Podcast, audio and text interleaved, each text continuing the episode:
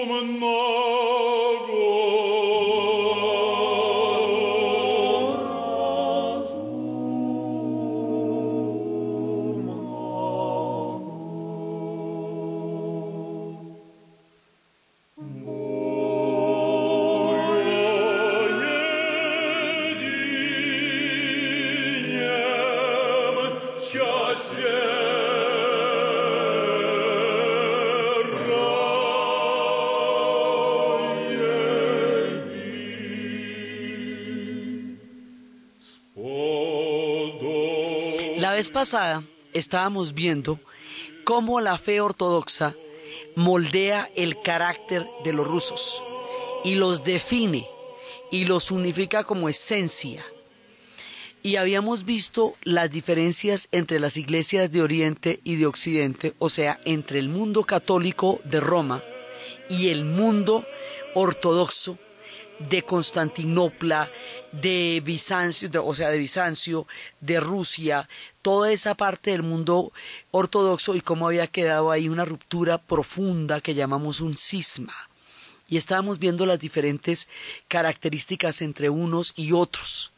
Y habíamos visto que las heridas se hicieron por las cruzadas, por el saqueo de Constantinopla y posteriormente por la caída de Constantinopla y ahí se van formando una cantidad de problemas que van a llevar a la ruptura, pero se van formando, digamos, a lo largo de los siglos. Entonces, estábamos viendo eso y estábamos viendo cómo ese carácter ortodoxo es la inspiración más profunda, es la Rusia profunda es ortodoxa. Y habíamos visto cómo eso no solamente separaba la geografía, la noción del mundo, la, el, el, ritual de la fe, la concepción de muchas cosas, sino que también separa los calendarios. ¿Por qué? Porque cuando se hizo el calendario occidental, a eso con el tiempo le fueron sobrando trece días a partir del hecho de que los romanos no conocían el cero, sino el uno, y entonces el tema de antes y después de Cristo le fueron sobrando trece días. Esos trece días va a haber una reforma del calendario que va a ser el Papa Gregorio. Como el Papa Gregorio es Papa de Roma, los ortodoxos no van a reconocer la reforma del Papa Gregorio, sino que van a continuar con el calendario que tenían desde antes. El calendario que tenían desde antes era el calendario juliano, porque se hizo, porque lo hacen los romanos y lo llaman así por Julio César. El calendario lo van a hacer antes y después de Cristo, cuando Cristo exista, pero lo llamaban así por Julio César, el calendario juliano.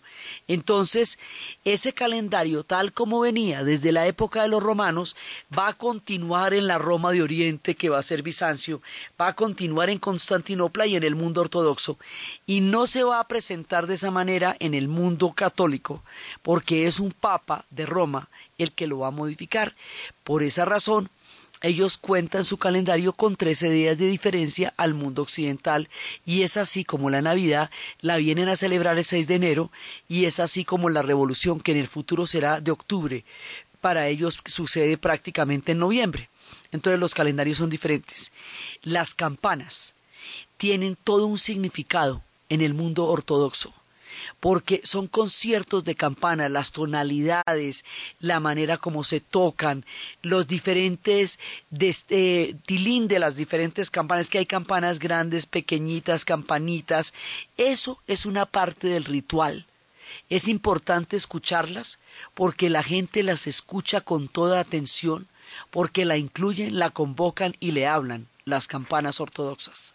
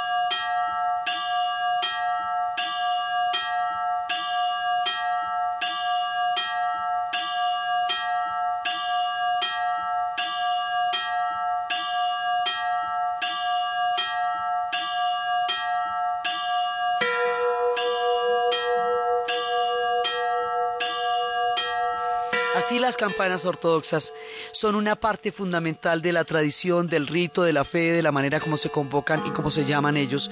Y hay gente especialista en los conciertos de campanas. Eso es importante en la fe ortodoxa. Pero entonces resulta que si nos devolvemos un poquito en el tiempo, antes de la caída de Constantinopla, cuando Bizancio todavía ostentaba el tiempo de la fe y el, y el eh, digamos la, la gravitación histórica del mundo ortodoxo. En ese momento los rusos ya eran ortodoxos porque habíamos visto que ellos habían empezado esto desde los tiempos de Olga y Vladimir, en el comienzo de la dinastía varega. Pero tenemos un problema. Inicialmente había era principados. Los principados eran la primera Rusia, la de Kiev, la Rusia también había, ya existía Moscú y existía la Rusia de Novgorod, sí, y de Pasov y de la Smolensk, pero estos principados no tenían ningún tipo de unidad política eh, entre sí, o sea, cada uno era un núcleo aparte, sí, de eslavos y de varegos, sí, con la dinastía de eslavos y los varegos, pero lo que, los, lo que tenían en común era la fe ortodoxa. Todavía no se lograba articular a un mundo de pequeños principados, un poco parecido a lo que sería el medioevo europeo, por decirlo así, no en términos de la desintegración de las ciudades, sino de la autonomía de cada una de las regiones, un poco en ese sentido. Son regiones autónomas que todavía no tienen un carácter de unidad. Entonces, hasta ahí era la fe ortodoxa lo que a ellos les, les daba algún tipo de, de, de unión. Pero lo que va a determinar que Rusia deje de ser una serie de principados y que se vaya a volver una Rusia, digamos que exista una Rusia fundamental, original, es la invasión de los mongoles y la invasión de los caballeros teutones.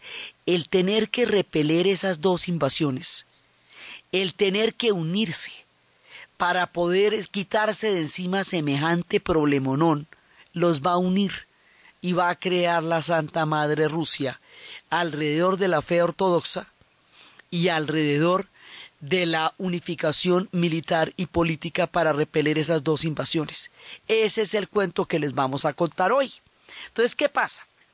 El tema con los mongoles es un tema que uno creería ya bastante repasado, pero no. Resulta que los mongoles tienen muchas más cosas que decirnos de las que nos han dicho ya.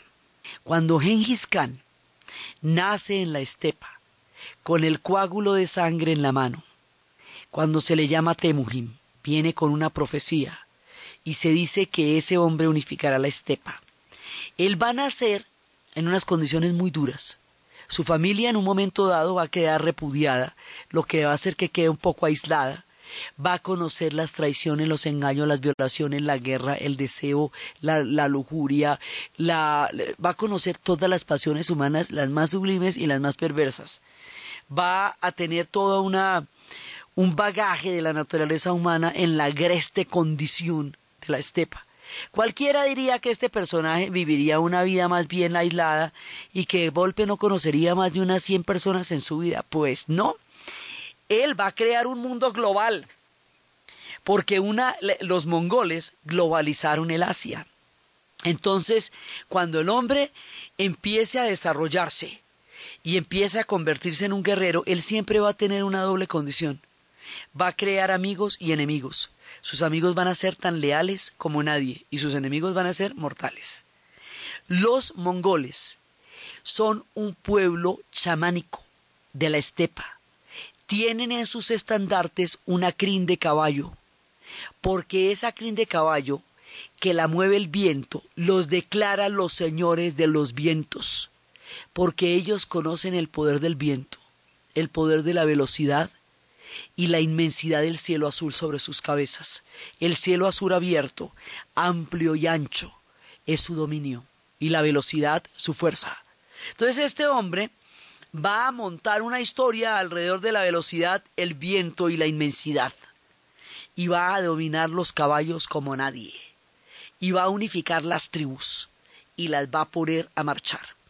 Y va a empezar a conquistar y a conquistar y a conquistar hasta llegar a un territorio que llegó a tener 17 millones de kilómetros, hasta llegar a una distancia absolutamente increíble, hasta haber comunicado regiones tan antiguas como la China y llegar con ellas hasta Turquía y con ellas hasta Hungría y con ellas hasta Persia.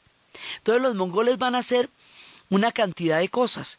Porque sí, eran brutales, salvajes, primero las torres de cráneos y luego las de ladrillos. Llegaban, como ellos conocían el estribo, tenían las manos libres y podían cabalgar y cabalgar y cabalgar 180 kilómetros diarios. Llevaban tres caballos, uno para comer, otro para montar y otro para beber su sangre. Una olda, una llegaban los mongoles y eso, mejor dicho, eso quedaba arrasado. Pero ¿qué pasa? que una vez que los mongoles llegaban y dominaban un, un, pueblo, se asimilaban a sus costumbres y al seguir para los otros pueblos la costumbre de este pueblo la hacían conocer en el otro. Antes de los mongoles la gente no viajaba.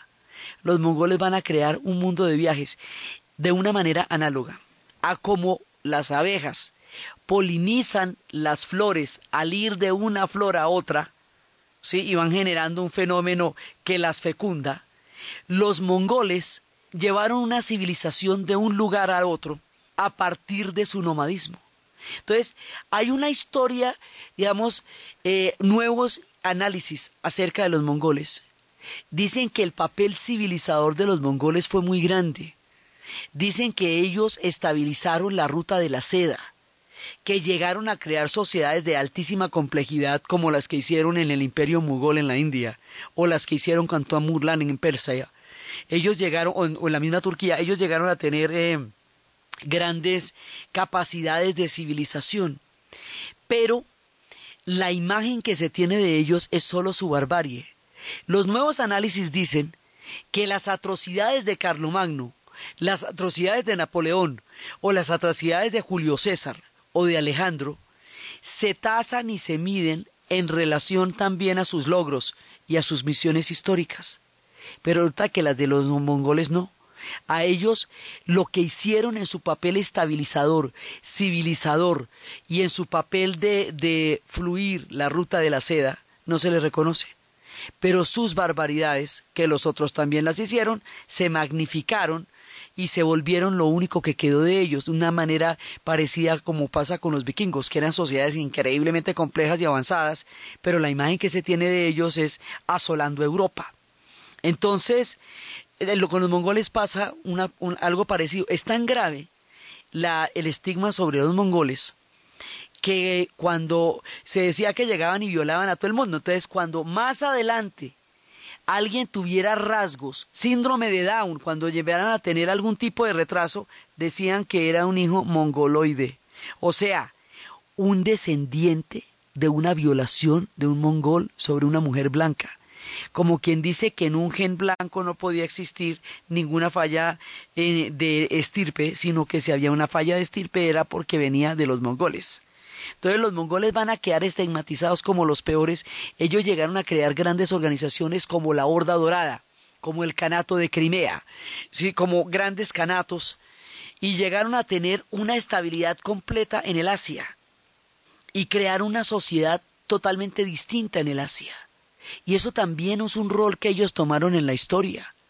Y dicen que cuando Genghis Khan murió, que él fue enterrado en un sitio donde los que lo enterraron después fueron muertos para que no supieran y los que mataron a los, que, a los que habían sabido fueron matados también para que nadie supiera y eso durante mucho tiempo fue el misterio más grande y dicen que finalmente eh, lo llevaron hasta donde él estaba y que en la tierra donde él está enterrado hay cualquier cantidad de, de kilómetros de, de, zona restringida y luego que la tumba la habían llevado los lamas y luego que habían llegado en la era comunista y han matado todos los monasterios y los lamas de donde estuviera Genghis Khan.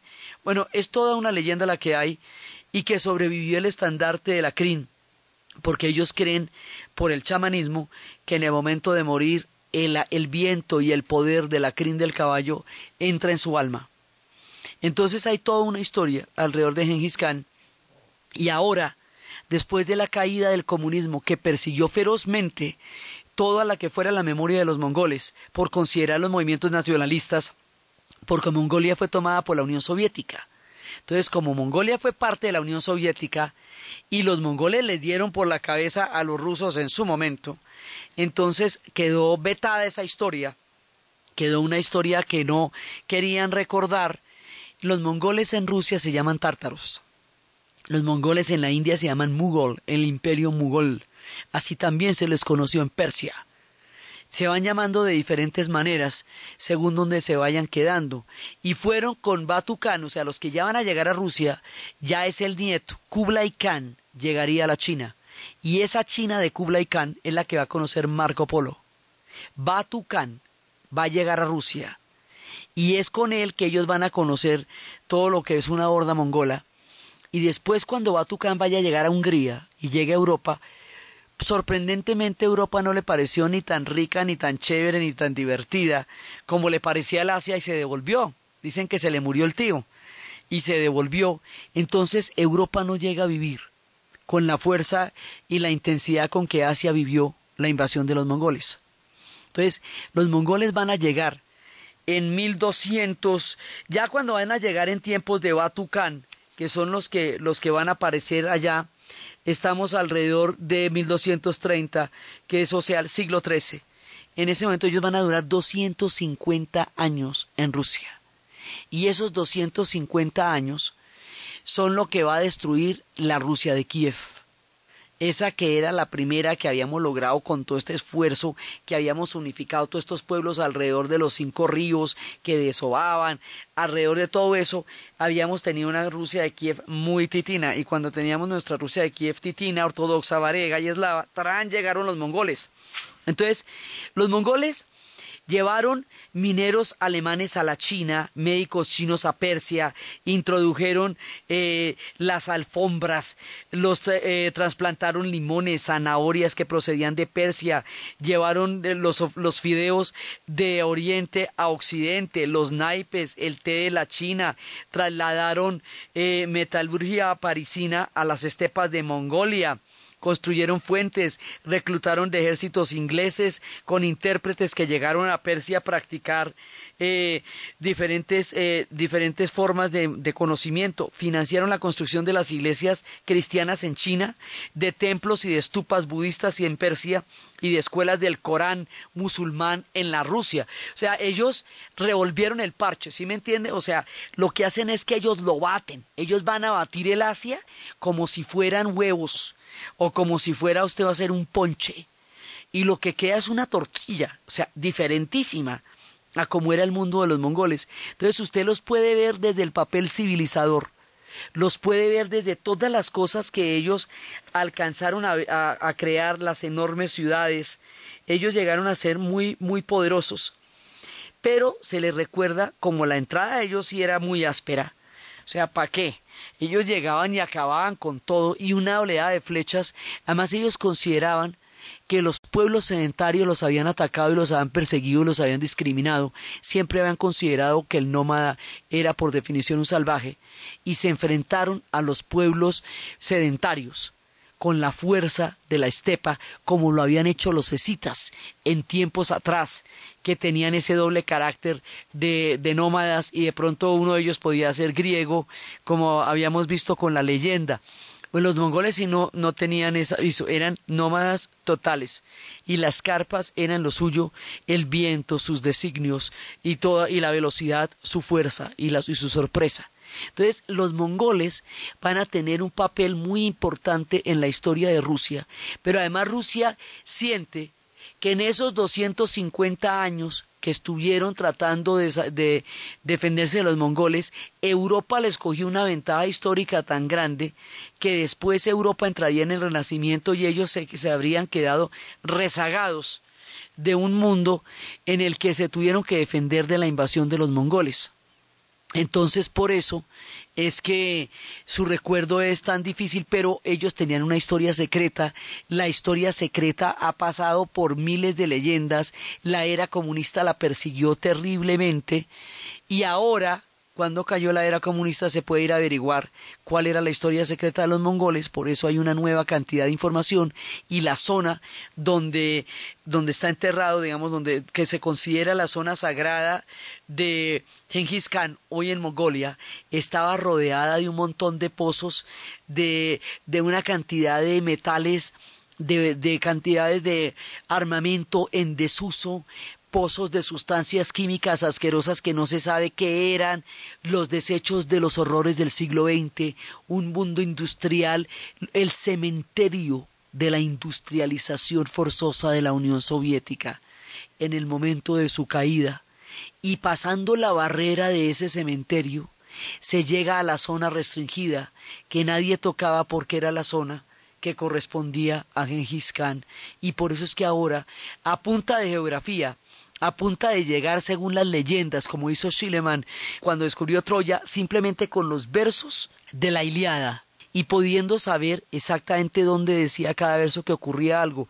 Llegaron la geografía, que tanto explica, que tanto ayuda y que tanto define la situación de un pueblo es la que nos va a dar el secreto de los mongoles, porque una vez que lleguen allá van a poder ubicar cómo eran, cómo vivían, cómo eran sus costumbres, esa estepa lejana estuvo mucho tiempo detrás del velo de la Guerra Fría, detrás del mundo de la Unión Soviética, y por lo tanto no se pudo conocer porque la referencia que tienen los soviéticos y que tienen los rusos de los mongoles es una referencia durísima porque acabaron la Rusia de Kiev, porque esa Rusia de Kiev, que con tantísimo esfuerzo y con tantísimo esmero habían logrado crear, la van a acabar. Entonces los mongoles llegan y empiezan a atacar cada uno de los principados y para poderlo repeler se tienen que unir los principados. Y cuando ya tienen a los mongoles relativamente eh, dominados o por lo menos ya han logrado palear con esta invasión tremenda, con la horda de oro, con todas las cosas que ellos hicieron, con esta formación de lo que será el mundo tártaro. el steak tártaro se llama así porque los mongoles cabalgaban sobre la carne cruda 180 kilómetros y cuando llegaban sacaban la carne cruda debajo de la montura y se la comían así tal cual maceradita con lo que es una cabalgata de esas. La carne cruda con una salsa hoy día es lo que se llama un steak tártaro y por eso es crudo. Los tártaros son los mongoles en Rusia. Entonces, de esa manera, los mongoles van a dejar su impronta, siguen allá, se llaman tártaros, van a ser el origen de muchos pueblos también, y las cosas estaban más o menos dominadas. Ya más o menos lograban tener las cosas con alguna claridad cuando les van a llegar del occidente los caballeros teutones. Entonces los mongoles venían por el oriente, pero los caballeros teutones los van a coger por el occidente y les van a hacer una especie de sándwich, porque los mongoles venían desde la estepa. Los mongoles venían, solamente fueron trancados los mongoles por los vietnamitas, en el sudeste asiático, por los caballeros teutones arriba y por los mamelucos en Egipto. De resto, nadie logró detener una invasión de los mongoles. Pero ahora, cuando los mongoles empiezan a hacer un tema medianamente razonable, van a llegar con un ímpetu y una fuerza terrible los caballeros teutones.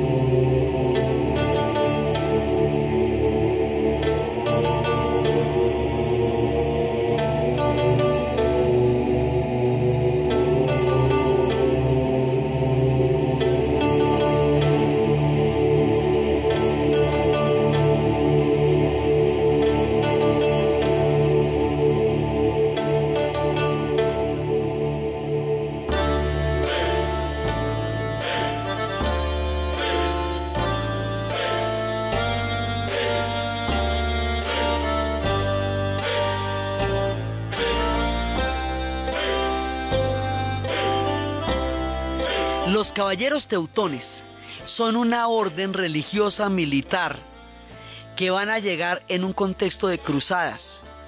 Pero uno dice, bueno, pero si las cruzadas se hicieron para recuperar la Tierra Santa y resulta que la Tierra Santa queda en Jerusalén y todas las cruzadas van a ir hacia Jerusalén para reconquistarla de Saladino y reconquistarla del mundo islámico qué van a hacer los cruzados al otro lado del mundo, por allá arriba. Resulta que estos caballeros teutones tenían la idea de que Prusia era la tierra de la Virgen. Marienburg, Freiburg, todas esas denominaciones tienen que ver con la creencia de que la Virgen protegía y habitaba en el mundo de Prusia. Entonces los caballeros teutones consideran que en los dominios de la zona de la Virgen hay un mundo pagano que son los lituanos. Los lituanos todavía no se habían cristianizado, después se convertirían en cristianismo también, pero ahorita todavía no. Entonces, que ellos iban a llevar la verdadera fe de las tierras de la Virgen a la zona de los de los lituanos. Pero resulta que ahí llegando a Lituania se fueron encontrando con los rusos. Y los rusos, si bien eran cristianos, eran ortodoxos. Desde el punto de vista de Roma, los ortodoxos son una herejía, porque no reconocen la cabeza del Papa como única cabeza. Entonces estos caballeros teutones van a llegar allá con lo que era su, sus trajes. Sus trajes estaban, estaban caracterizados por una manta blanca que significaba como la reconciliación con el Señor, por una cruz griega y por una insignia negra que significaba la humildad y la penitencia. Eran una orden religiosa, igual que los templarios, igual que los caballeros hospitalarios, igual que todas las órdenes religiosas que estuvimos viendo durante la época de la historia de Francia, porque era era la manera como, como se, se unían dentro de un esquema de ir a llevar la fe donde los pueblos estaban completamente eh, fuera de la cristiandad o fuera del catolicismo. Entonces, de esa manera, los germanos van a llegar hasta el sitio donde está esta Rusia de Kiev y van a atacar, o sea, ya los han atacado los mongoles, ya les han hecho todo lo que les han hecho.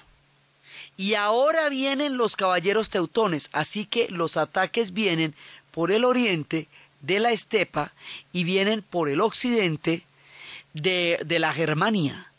Estos ataques de estos caballeros teutones van a generar una sensación de, digamos, de exasperación profunda y van a empezar, la vez pasada habíamos dicho, un problemita que nos va a recorrer esta historia de principio a fin, el problema entre los germanos y los eslavos, porque al estar allá los caballeros teutones y a pesar de que vayan a ser derrotados, van a quedar cierto tipo de enclaves.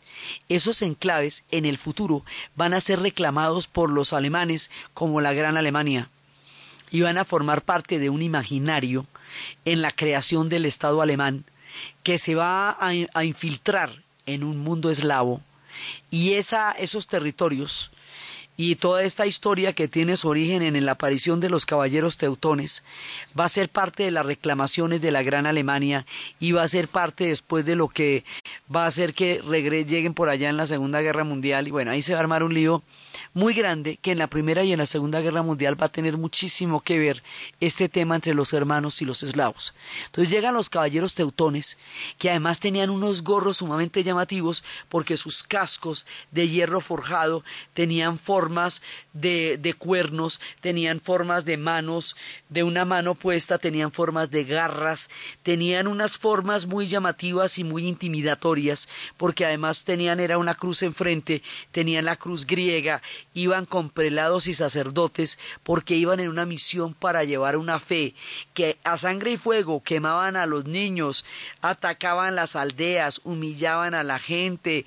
Eh, era, era muy curioso que el negro significara la humildad, porque para soberbios los caballeros teutones eran montadorcísimos pero montadorcísimos y muy llamativos en sus atuendos, y montados sobre sus caballos, con sus túnicas blancas, con la particular forma de los cascos, con su formación perfecta, eran completamente intimidantes y terribles, y eran un pueblo, pues digamos, un ejército que eh, producía un terror muy grande.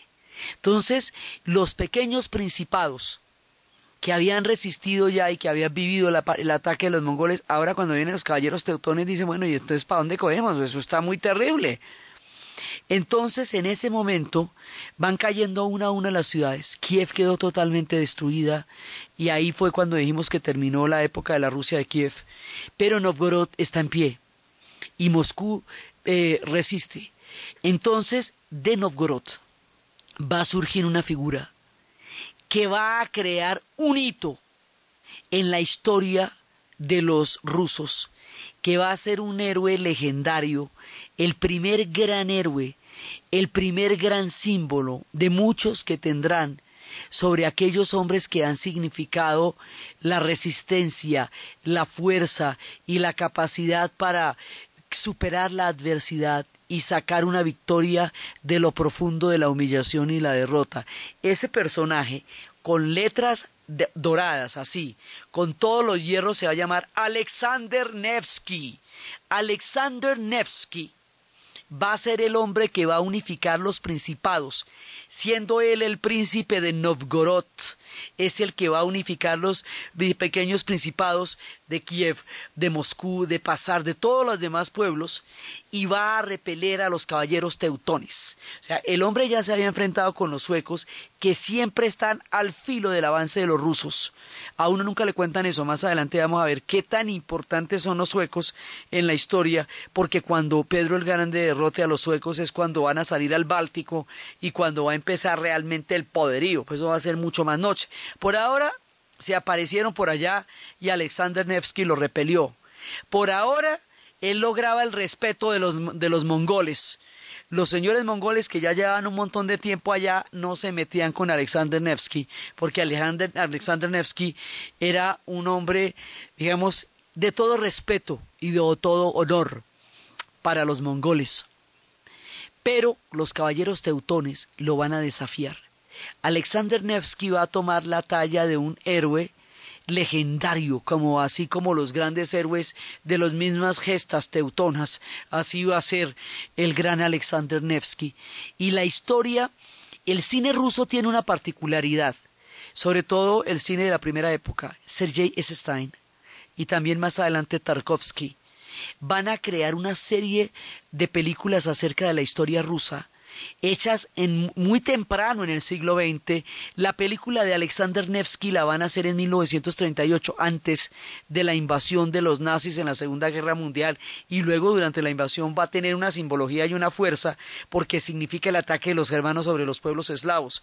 Resulta casi premonitoria con respecto a lo que sería esa terrible confrontación final entre los eslavos y los germanos que sería la Segunda Guerra Mundial. Stein entendía el cine político, entendía el cine como una manera de llevar adelante mensajes, eh, formas de identidad, reconocimiento de su propio pueblo. Era un cine que en ese momento tenía, era muy teatral, la misma posición de los actores. En blanco y negro, pues claro, no ha inventado el color y con, con una dramatización profunda, con una manera, eh, con, las, con las voces, sus cantos, estos cantos que hemos estado escuchando, que seguiremos escuchando porque son, forman parte de la de la melodía y de la música de los rusos, con esos cantos, con esos paisajes gélidos, con esas tierras que se muestran originalmente. Hoy por hoy uno va a Novgorod y Novgorod está ahora, en el siglo XXI, con el mismo dejo en todos sus monumentos antiguos con que aparece en la película de 1938 de Sergei Stein y con que estaba en los periodos remotos en Novgorod fue la que dio la posibilidad de unificar a Rusia.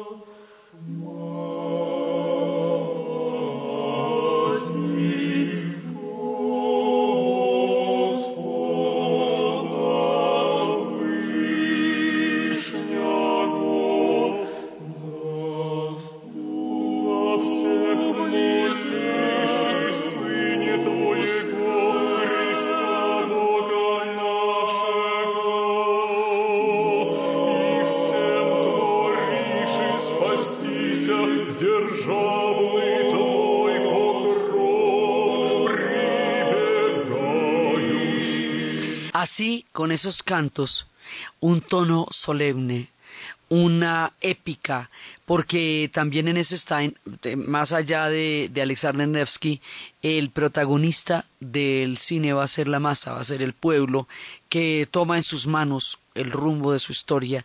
Esto va a crear un montón de arquetipos los arquetipos de lo que van a ser los héroes rusos, las figuras de los gestos y de los movimientos que uno ve en las películas de Stein, también las ve en el metro de Moscú, que son como palacios gigantescos que recrean ese imaginario colosal y monumental que los rusos han hecho con su arte. Este temprano despertar del cine esta manera como Stein lleva a la pantalla su historia se nos antoja y se nos convierte en un documental en una manera muy eh, literal de conocer la historia, porque es muy rigurosa a nivel histórico, es, eh, está escenificada lo mismo que si uno llegara hiciera una animación sobre un archivo, sí, sobre un, eh, sobre un documento, sobre, sobre, una, sobre un papiro, está, está hecho de una manera en la cual usted siente que él lo sacó literalmente de las bibliotecas, eran producciones con muchísimos extras, o sea, sus producciones son increíblemente ambiciosas para la época tan temprana de la formación del cine que, en que la hicieron, las películas de Alexander Nevsky, después hablaremos de Octubre, después hablaremos de toda la, y, y por supuesto de la más famosa de todas, que lo haría inmortal, que ya llegaremos a su momento del acorazado Potemkin.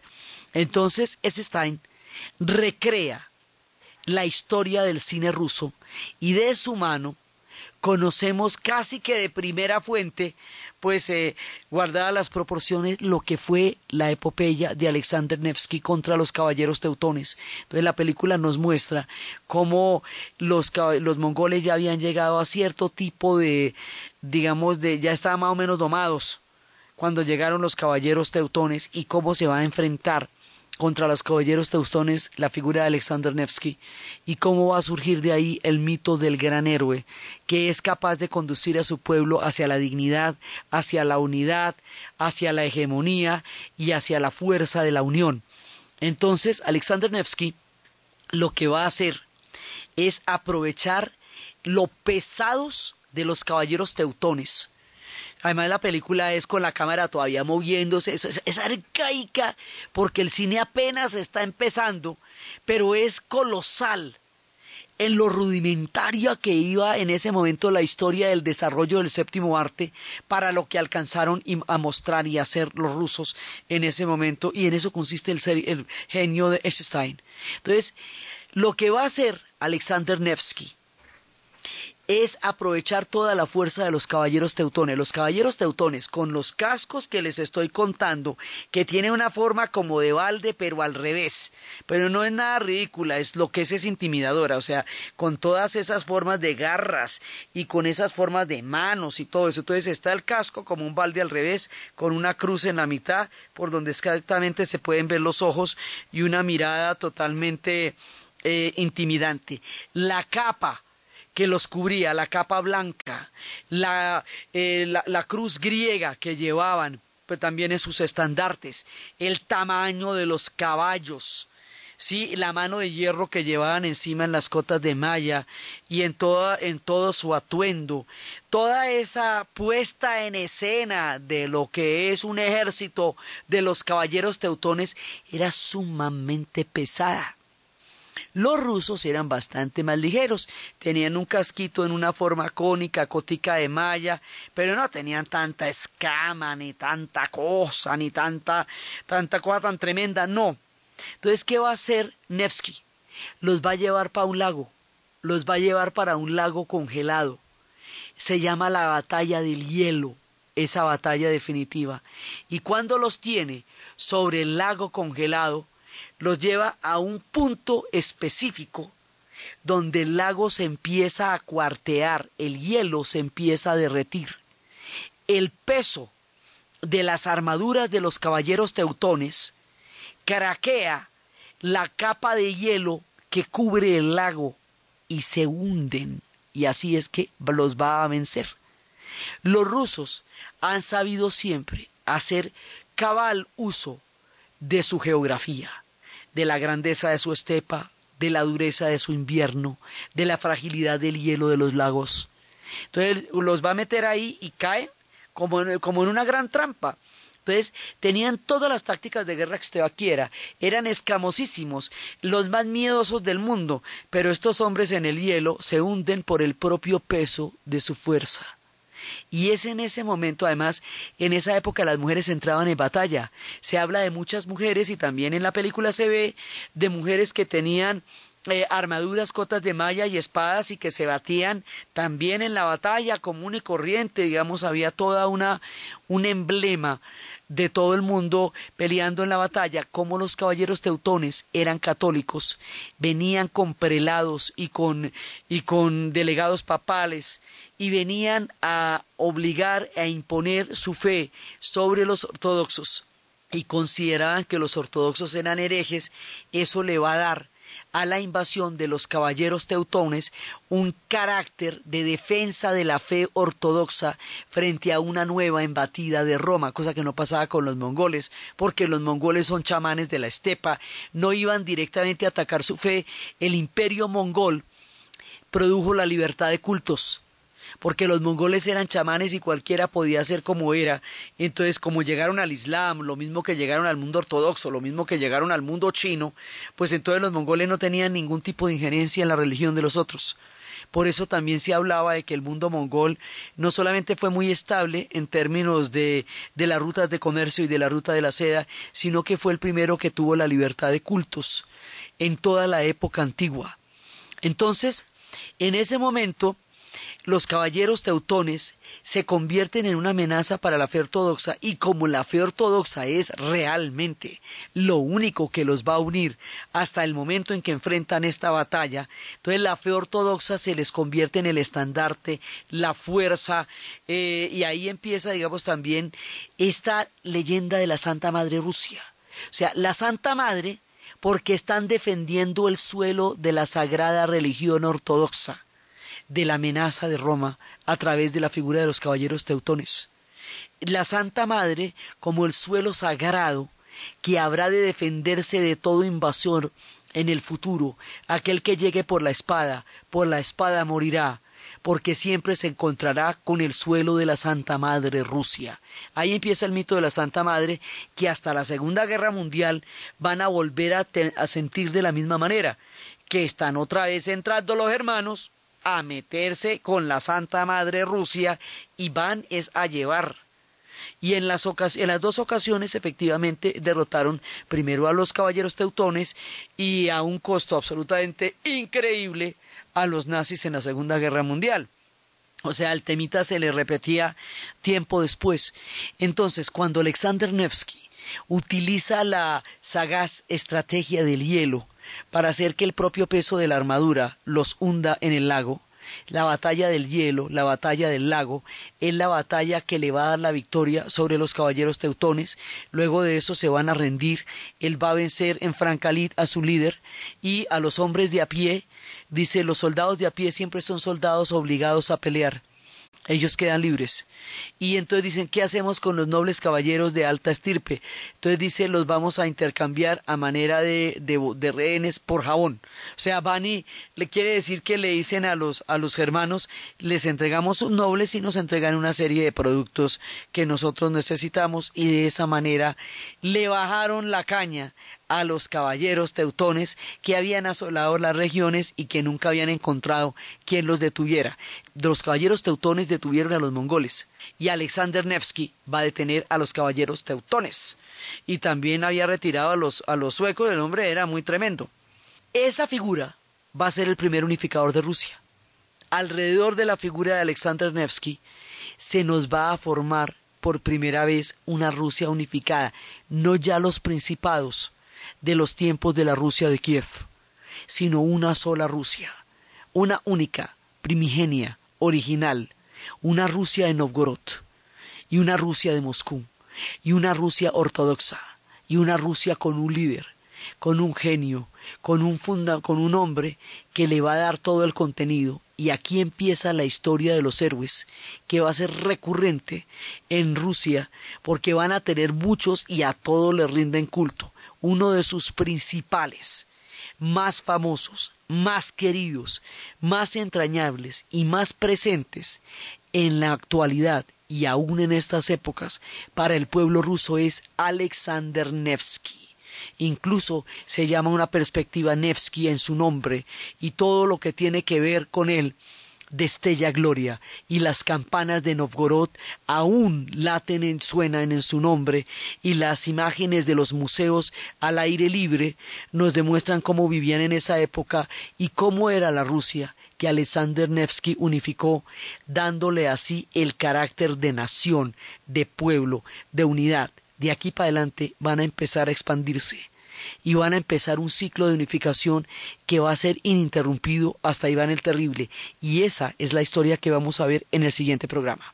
Entonces, desde los espacios del Canato, de la Horda de Oro, desde los espacios de Gengis Khan y sus historias de civilización y barbarie, desde los espacios de los caballeros teustones, desde los espacios del Principado de Kiev y de Novgorod, y de la grandeza histórica y la talla de Alexander Nevsky y su narrativa en el cine por el genio de Eisenstein, en la narración de Ana Uribe, en la producción Jesse Rodríguez, y para ustedes, feliz fin de semana.